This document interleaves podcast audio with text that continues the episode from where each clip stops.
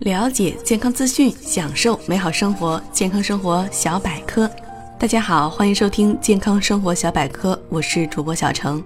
本栏目由喜马拉雅与健康生活小百科联合出品。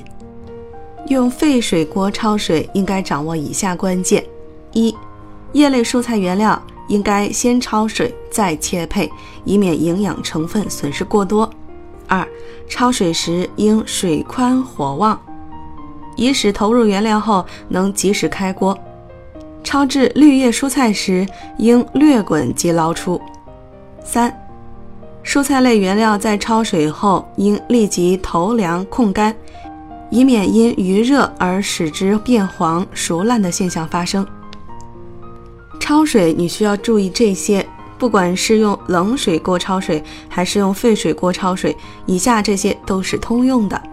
一根据原料的性质和切配烹调的要求，掌握好焯水的火候。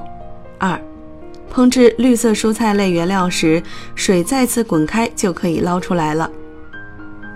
焯制根茎类蔬菜原料的时间要稍微长一些。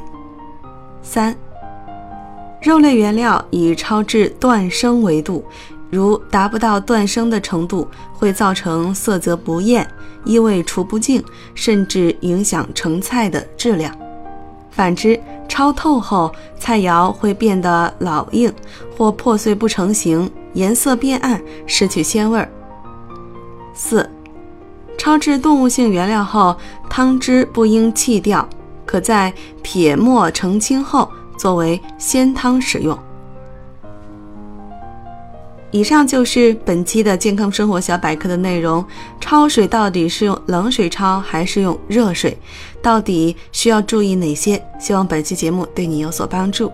如果你想了解更多的关于健康生活的资讯，可以搜索关注我们的微信公众账号，也就是“健康生活小百科”。